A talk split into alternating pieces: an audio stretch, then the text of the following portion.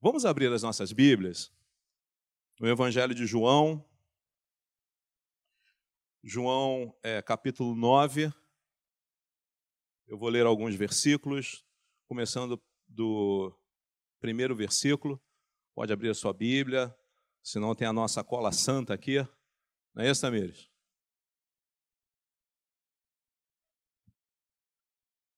Amém? Eu vou ler com vocês no nosso, na nossa tela. Enquanto Jesus caminhava, viu um homem cego de nascença. E os seus discípulos perguntaram: Mestre, quem pecou para que este homem nascesse cego? Ele ou os pais dele? Jesus respondeu: Nem ele pecou, nem os pais dele. Mas isto aconteceu para que nele se manifestem as obras de Deus. É necessário que façamos as obras daquele que me enviou enquanto é dia. A noite vem, quando ninguém pode trabalhar. Enquanto estou no mundo, sou a luz do mundo. Depois de dizer isso, Jesus cuspiu na terra, fez lama e com a lama untou os olhos do cego. Então disse ao cego: Vai, vá lavar-se no tanque de Siloé. Siloé quer dizer enviado. O cego foi, lavou-se e voltou vendo.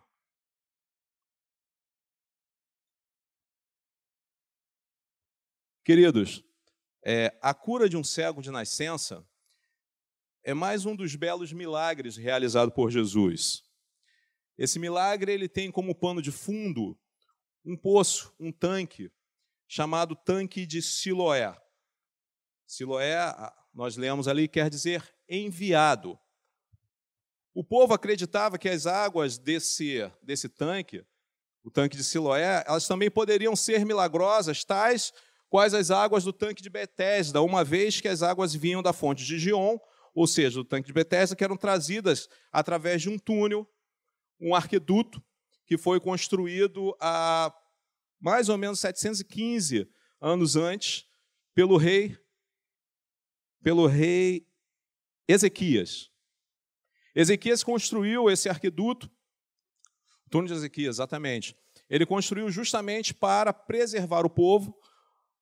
Quando a cidade fosse cercada, o povo não precisava se expor ao inimigo, ou seja, ele não precisava sair dos muros da cidade para pegar água lá fora e, óbvio, ficar à mercê dos seus inimigos. Então, Ezequias ele faz esse túnel, ele cria esse túnel, esse arqueduto, e aí o povo ele pode ficar abrigado e abastecido ao mesmo tempo. Só que, além de abastecer a cidade, esse tanque ele também tinha uma função especial na festa dos tabernáculos. Todas as manhãs, durante aquele período de festa, os sacerdotes eles tocavam é, em alto e bom som as suas trombetas, logo no primeiro raio do sol. O povo acordava assim, com os sacerdotes tocando, chamando o povo para mais um dia de festa. E o povo acordava, se preparava com júbilo, com alegria no seu coração. A cerimônia mais marcante era justamente era chamada e era conhecida como regozijo no local da retirada das águas, onde no último dia da festa os sacerdotes desciam até aquele tanque, enchiam um vaso, um jarro de ouro com as águas daquele tanque e voltavam para o templo como em uma procissão. E o povo festejava. Aquilo ali era para relembrar o milagre da água que saiu da rocha lá no deserto. Eles pegavam essa água, derramavam nas escadarias do templo, ou seja, fazendo uma alusão, uma lembrança ao milagre quando Deus fez a água sair da rocha no deserto. Justamente nesse contexto da festa, Jesus, ele também estava ali. Jesus ele chega e se apresenta como a luz do mundo ele se apresenta como enviado para saciar de uma vez por todas a sede humana. Isso nós podemos ver, nós podemos ler nos capítulos anteriores, no capítulo 7 e no capítulo 8. Porém, tal revelação, ela causou um furor naqueles líderes religiosos que não aceitavam isso. Dentro de todo esse contexto também, ou melhor, bem próximo ali daquele tanque, do tanque de Siloé, estava um homem.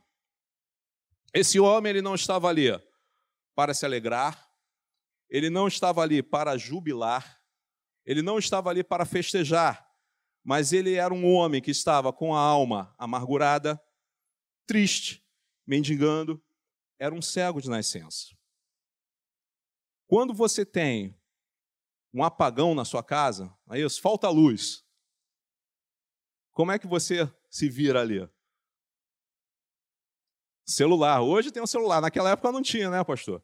Eu lembro de um tempo atrás de um, de um grande apagão que aconteceu no Brasil e foi até o Paraguai. Lembram disso? Alguns lembram disso? E foi um caos. Tudo parou, as pessoas não sabiam para onde iam, sinais apagados, tudo um caos, ficou uma escuridão total. O interessante é que, dentro disso que aconteceu, eu, eu tenho um conhecido, não sei se ele vai estar me vendo pelo YouTube, mas ele relatou para mim que, naquele momento, ele entrou num pânico tão grande que ele resolveu ligar para casa da prima dele. Aí vocês me perguntam por quê? Não era para saber se estava todo mundo bem, mas é porque a prima dele ela tinha acabado de ter um bebezinho recém-nascido. E ele, ele aprendeu desde pequeno que quando Jesus voltasse, os inocentes, as crianças, seriam os primeiros a serem arrebatados. então ele ligou para lá para saber se o priminho estava em casa. Morreu de medo também, né, pastor?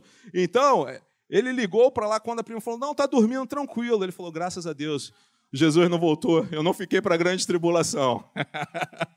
Mas, queridos, isso foi apenas um período, foram algum, alguns, algumas horas, um breve período, e mesmo assim foi uma pane elétrica, não é isso? É, e não foi uma questão física. Agora vocês imaginem aquele homem que desde pequeno, desde que nasceu, ele não podia enxergar. Aquele homem, ele apenas podia ouvir as conversas, ele apenas podia ouvir as pessoas se congratulando, festejando, se alegrando. Ele não podia nem sequer ver o tão falado, ou melhor, a tão falada água do tanque de Siloé. Imaginem como estava a alma daquele homem, triste, ali mendigando. Só que esse pobre solitário cego, esse pobre solitário homem, ele tem um encontro, um encontro que irá mudar completamente para sempre a sua vida. Aquele homem ele encontra Jesus. Jesus vai até o cego, cospe no chão, faz um lodo, passa nos olhos dele e manda ele se lavar nas águas do tanque. O homem obedece, e logo ele passa a enxergar. Quando eu leio essa passagem, quando eu vejo esse milagre de Jesus, alguns pontos eles me chamam muito a atenção. O primeiro ponto é quanto à percepção de Jesus. Eu falei para vocês que o contexto era de uma cidade em festa. Jerusalém era uma cidade grande, era uma cidade que estava lotada, devido à multidão que foi justamente para a festa. E mesmo assim, com toda aquela gente, com toda a multidão, com toda a movimentação, Jesus, ele enxergou o cego. Mesmo com tantas pessoas ali na frente, Jesus, ele enxergou o cego. Nas grandes capitais, com tanta gente passando para cima e para baixo, você se sente literalmente mais um no meio da multidão, não é isso? Você pode estar com problemas, você pode estar precisando de ajuda, mas as pessoas vão e vêm e nem estão aí para você. Se formos no centro da cidade meio-dia, hoje mudou um pouquinho, né? Por causa, devido à pandemia, parece que tá, o centro da cidade ficou meio é, é, bastante vazio. Mas quando você vai para os grandes centros, na hora do rush, se você ficar parado, as pessoas vão te derrubar. Mas ninguém vai parar para falar com você. No metrô, quem já teve essa experiência maravilhosa de vir simplesmente em comunhão, ali em contato com todo mundo, como lata de sardinha no metrô? Mesmo assim, você pode estar passando por, por, problemas, você pode estar passando por dificuldades, pode estar triste, pode até estar chorando, mas ninguém está nem aí para você. Quantas vezes nós nos sentimos assim? Só que aqui, Jesus ele vê o cego lá onde ele estava. Isso quer dizer, meu irmão, minha irmã, que Jesus ele te vê aonde você está. Jesus ele nos vê aonde estivermos. Você que está nos assistindo agora aí na sua casa, Jesus está te vendo. E esse Jesus amoroso que vê aquele cego, e ele vai até aquele homem. Sabe por quê, queridos? Porque para Jesus não existe multidão. Para Jesus existe o indivíduo. Para Jesus não existem massas, para Jesus existem pessoas. Jesus se importa com cada ser humano sem distinção. Esse Jesus maravilhoso, ele sempre deu o primeiro passo em direção ao homem. Deus ele sempre deu o primeiro passo em socorro do homem. A Bíblia diz que nós o amamos porque ele nos amou primeiro. Que Jesus morreu por mim, morreu por você, ainda sendo nós pecadores. Mesmo assim, o Senhor Jesus morreu por mim e por você para nos resgatar. Aquele homem se encontrava desprezado, se encontrava à margem da sociedade, desprezado por todos. Sim, porque naquela época, uma pessoa com deficiência visual, ela estava condenada a vagar pelas ruas, implorando, mendigando pão, implorando por ajuda implorando por um socorro de outras pessoas. Não é como no nosso dia, nos nossos dias. Nos nossos dias existem institutos especializados, existe a, a, a leitura pelo método Braille, não é isso?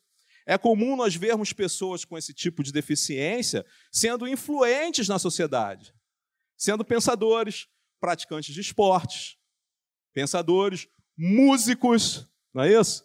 Tem o caso aqui do nosso querido e amado Niltinho, que na verdade o Niltinho é um caso assim que tem que ser destacado, não é isso?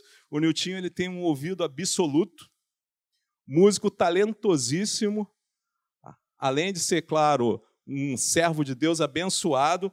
Na verdade, eu costumo dizer que o Niltinho ele enxerga mais e ele enxerga melhor do que muita gente, não é isso? E eu posso falar isso de experiência própria, não é isso, Niltinho?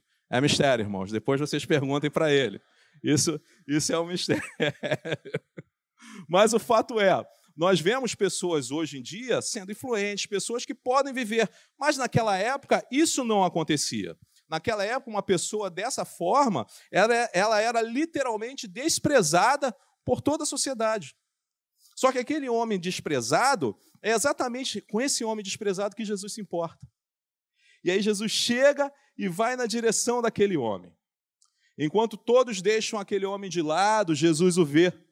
Enquanto todos o repudiam, Jesus se aproxima. Enquanto todos os desprezam, Jesus chega e o acolhe. Aleluia!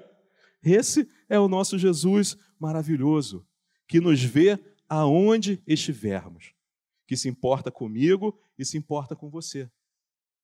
O segundo ponto é em relação ao preconceito. Nós lemos que os discípulos, eles perguntaram: "Senhor, quem pecou para que ele esteja assim?" Os discípulos ali eles estão apelando para velhos é, preconceitos religiosos. Naquela época existia uma crença de que se uma pessoa tivesse algum defeito físico, alguma enfermidade, alguma doença, ele estava sofrendo por consequências dos pecados dos seus antecessores ou dele mesmo, ou dele próprio. Este homem, ele havia passado a vida toda assim, na escuridão. Ele era visto assim. Seu sofrimento estava relacionado com o quê? Com castigo, dentro daquela crença. E se ele estava sendo castigado, por que as pessoas iriam parar para ajudá-lo? Ora, de fato nós entendemos que todo pecado, ele tem as suas consequências, sim, mas nem toda doença, nem toda luta, nem toda adversidade é sinal de pecado. Existe um grupo de pessoas que acha que o milagre ele está condicionado ao merecimento humano. Se fosse assim, queridos, eu seria o primeiro a não estar aqui nessa noite. Eu estava, como o pastor Patrick falou, lascado. Mas o milagre ele chega, o milagre ele acontece, o milagre ele vem, tão somente porque o Senhor Jesus nos ama. Tão somente porque o Senhor Jesus, ele é misericordioso para nos abençoar.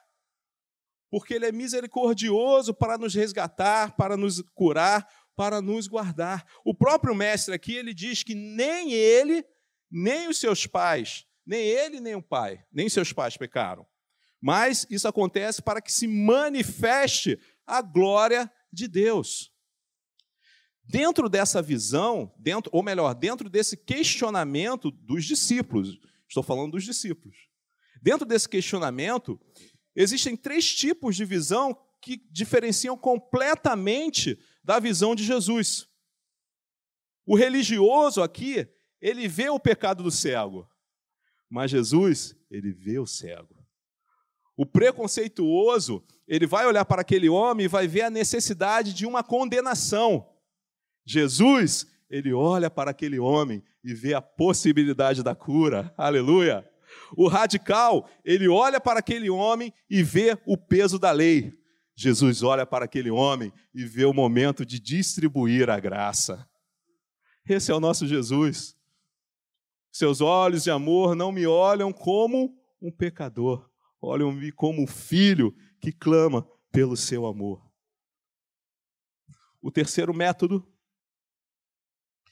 é exatamente o método da cura. Como aconteceu? A maneira como Jesus curou aquele homem me chamou muita atenção. Lembram como foi? Ele foi, cuspiu no chão, fez um lodo, passou, mandou ele se lavar, e aí ele foi curado. Mas por que Jesus fez dessa maneira? Eu fiquei pensando nisso. Por que Jesus fez dessa maneira? Jesus não poderia curar aquele homem com uma simples palavra dele? Sim ou não? Ele não poderia dizer, ó, volte a ver, aquele homem instantaneamente ele passaria a enxergar? Aliás, começa a enxergar e ele passaria a enxergar? Sim, ele fez isso outras vezes. Ele curou o cego Bartimeu, ele transformou água em vinho, ele fez paralítico andar, ele fez morto ressuscitar, tão somente com o poder da sua palavra. Mas com esse homem, ele faz diferente. Ele usa um método diferente. E quando eu estava lendo, estava pensando nisso, por quê? Às vezes a gente fica se perguntando, é por que isso, por que aquilo? E algo que veio ao meu coração é que se estamos esperando uma resposta, se estamos esperando um milagre vindo de Deus, nós não podemos ditar normas. Nós não podemos dizer de que forma tem que acontecer. Muitas vezes a gente faz isso, não é verdade? Ou será que eu sou o único pecador aqui essa noite?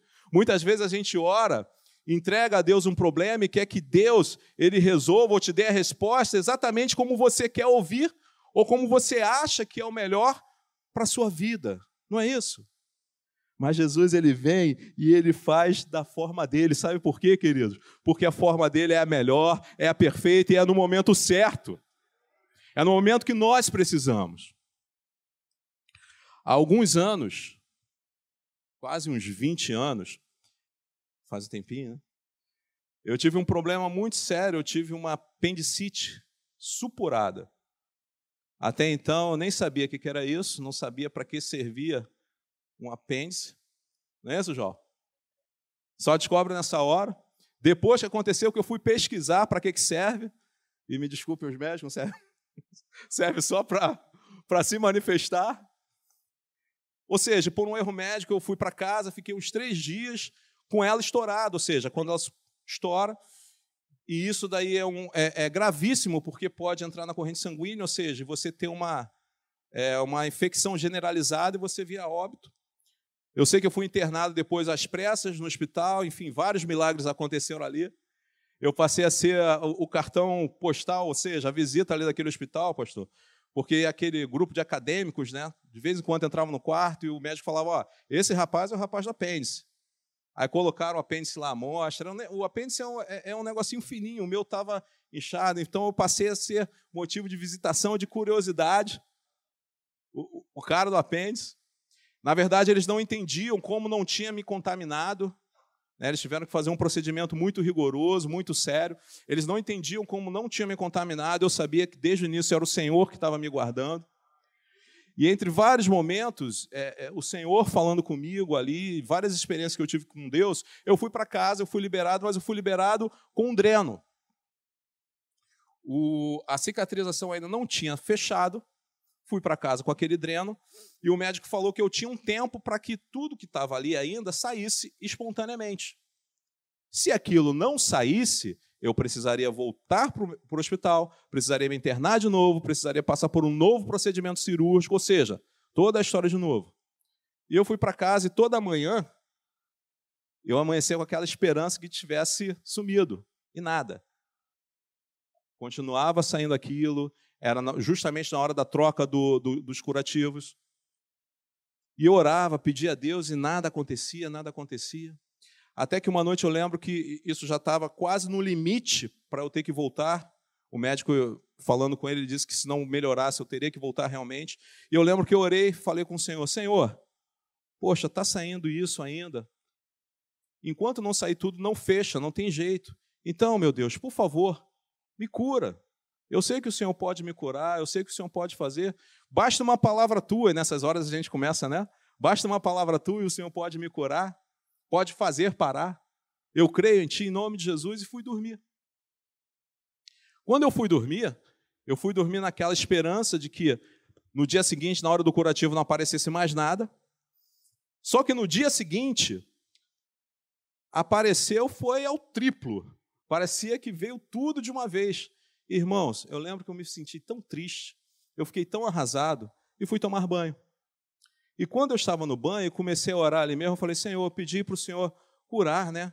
Porque às vezes a gente faz isso, né? Aliás, é, é só conversa com seu pai. É a liberdade que você tem. E eu falei, Senhor, eu lhe pedi para curar, o Senhor podia curar, e na verdade veio assim, irmãos, glória a Deus por esse Deus maravilhoso. Naquela mesma hora, embaixo do chuveiro, sabe quando vem aquela palavra assim no seu coração? Eu te curo, mas do meu jeito, não do seu. O Senhor Jesus não podia ter feito parar instantaneamente e fechar? Claro que podia, mas ele fez da maneira dele. Ele fez para me mostrar o quanto ainda tinha para sair, que aquilo não se resolveria se ele não viesse intervir. Eu sei que depois que saiu aquilo, depois que eu. Aí eu comecei a chorar, não mais de tristeza, mas sim de alegria. E saí já convicto que não voltaria. No dia seguinte, não apareceu mais nada. No mesmo dia, aquele, machu... aquele ferimento começou a fechar, fechar, fechar. E eu não precisei de uma nova intervenção. E eu fiquei curado, tudo para a honra e glória do Senhor. Tudo para a honra e glória do nosso Deus. Sabe por quê, queridos? Deus é Deus. Deus ele age da maneira que ele quer, como ele quer, no momento que ele quer. Quem sou eu para dizer como Deus vai agir? Quem sou eu para dizer como Deus deve agir? O que nós devemos é crer, é confiar que o Senhor irá agir. Não importa se vai demorar um dia, dois dias, meses, anos, o que importa é que o Senhor, ele irá agir. Ele faz o milagre como ele quer. Lembra de Namã? Mandou mergulhar sete vezes lá no Rio Jordão. Em determinado momento, o Senhor Jesus ele também cuspiu e tocou a língua de um surdo que falava com dificuldade, colocou nos seus ouvidos para que ele pudesse voltar a falar, a, a ouvir. Então Jesus ele age como ele quer. E quando Jesus ele manda aquele homem lavar-se na, nas águas daquele tanque, tinha algo muito mais que Jesus estava vendo. Jesus sabia que aquela cegueira ela estava relacionada com verdades muito mais profundas. Jesus ele não queria somente curar aquele homem. Jesus não queria apenas curar aquele homem de uma cegueira material, mas Jesus também queria abrir os olhos espirituais daquele cego e de todos que ali estavam. Quando Jesus ele ordena ao cego para caminhar e lavar-se nas águas daquele tanque, Jesus ele faz um gesto simbólico de que ele era o enviado a Israel, que ele era o enviado de Deus para a salvação. E esse foi um sinal incontestável para os judeus. Aquele homem foi e voltou a enxergar. Jesus, ele conhecia essa tradição do povo de lavar-se nas águas daquele tanque, ele sabia disso. Mas o que Jesus ele está passando para aquele homem, o que Jesus está falando e passando de uma forma impactante, de uma forma amorosa, o que Jesus está dizendo é que toda e qualquer tradição, toda e qualquer crença, todo e qualquer costume, nada tem poder, nada pode fazer. Somente Jesus tem todo o poder nos céus e na terra, todo o poder lhe foi dado nos céus e na terra. Ele é o Deus poderoso, ele é o Deus que cura, que salva, que liberta. Ele é o enviado de Deus, a única e verdadeira fonte de água viva, que sacia a sede humana. Esse Jesus é o Jesus que se importa comigo e que se importa com você. No capítulo 7, quando ele se apresenta àqueles homens, aqueles líderes, ele diz que se alguém tem sede, venha a mim e beba. Quem crê em mim, como diz a Escritura, do seu interior fluirão rios de água viva. Eu sou o pão da vida, aquele que vem a mim não terá fome, e quem crê em mim nunca terá sede. O Senhor Jesus é o Deus que cura, o Senhor Jesus é o Deus que se importa comigo e que se importa com você. Agora, quando Jesus ele fala isso para aquele homem, de uma certa maneira ele também estava gerando fé no coração daquela vida. Porque imaginem, quantas vezes aquele homem ouviu palavras negativas? Quantas palavras negativas, quantas zombarias ele sofreu? Ele está cego assim? Alguma coisa ele fez. Está cego assim? Foi o pai dele que pecou.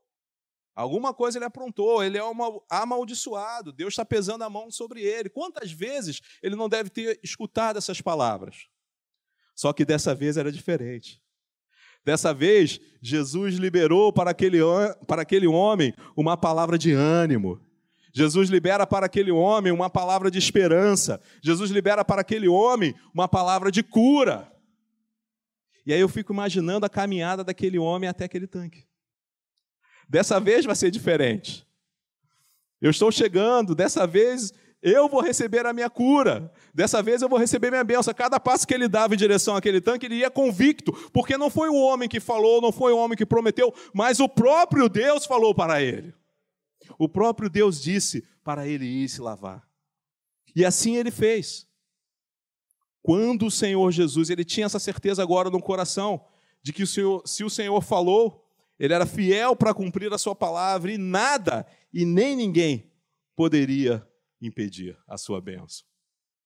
Com esses gestos, Jesus repetiu o que Deus fez lá no Gênesis, quando criou o homem do pó da terra e como olheiro que modela e conserta o vaso que está quebrado.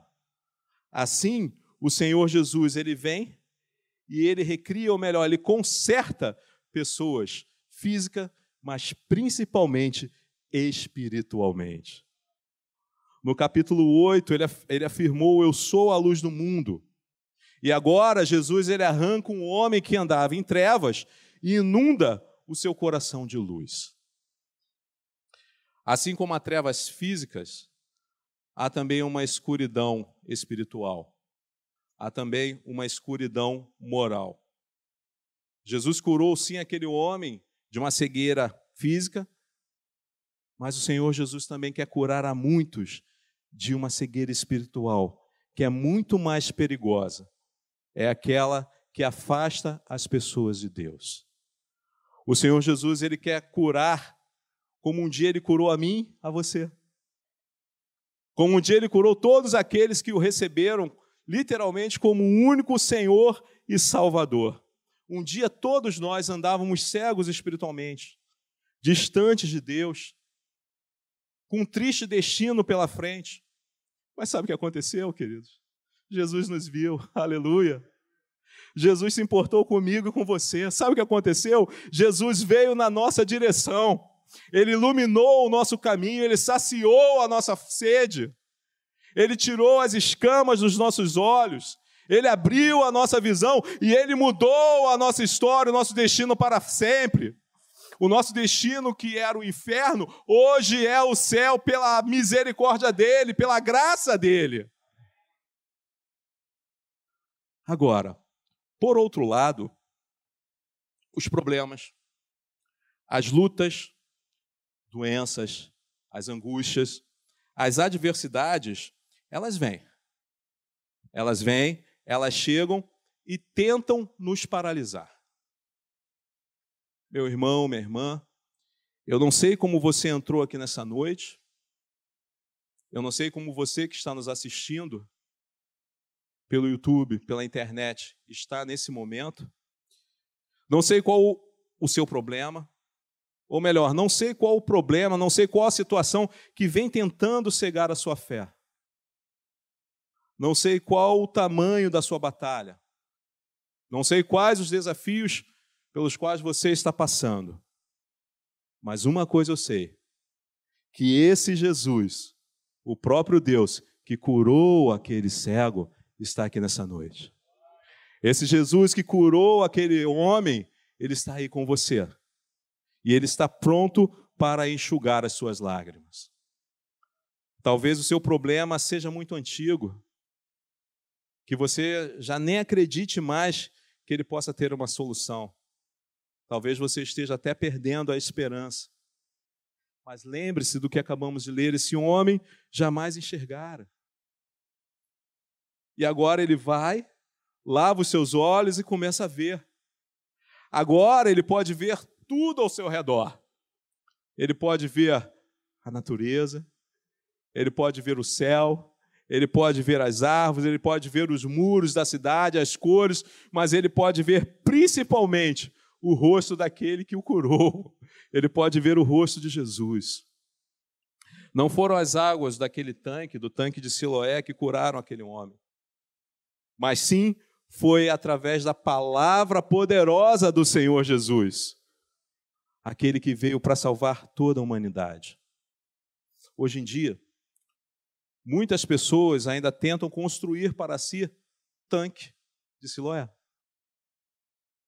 Pode ser o seu trabalho, pode ser a sua própria sabedoria, pode ser a sua própria força, sua casa, sua família. Querido, o que eu quero lhe dizer é que tudo isso, nada tem valor se o Senhor Jesus não estiver à nossa frente. Nada disso tem valor se o Senhor Jesus não estiver presente. Como diz João 15,5, o próprio Senhor Jesus diz: Sem mim, nada podeis fazer. Esse mesmo Jesus que operou o milagre naquele homem e operou outros, vários e vários outros sinais poderosos no passado, está aqui nessa noite para te abençoar. Sabe por quê, queridos?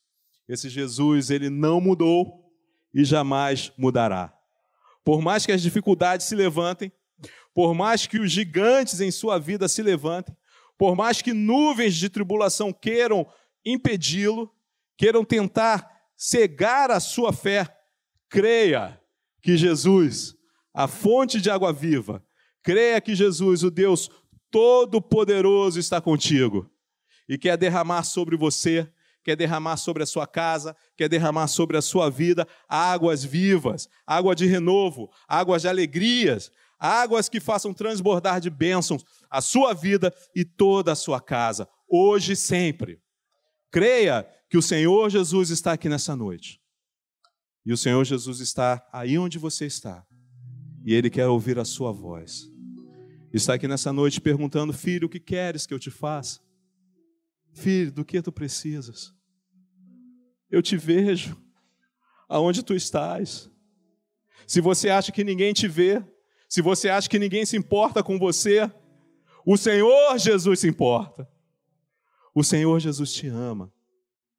E Ele está aqui nessa noite para te abraçar. Está aqui nessa noite para te sustentar. Está aqui nessa noite para te fortalecer e para dizer: Filho, eu estou ao seu lado. Está com problemas, está com lutas? Sim, mas o Senhor Jesus está ao nosso lado.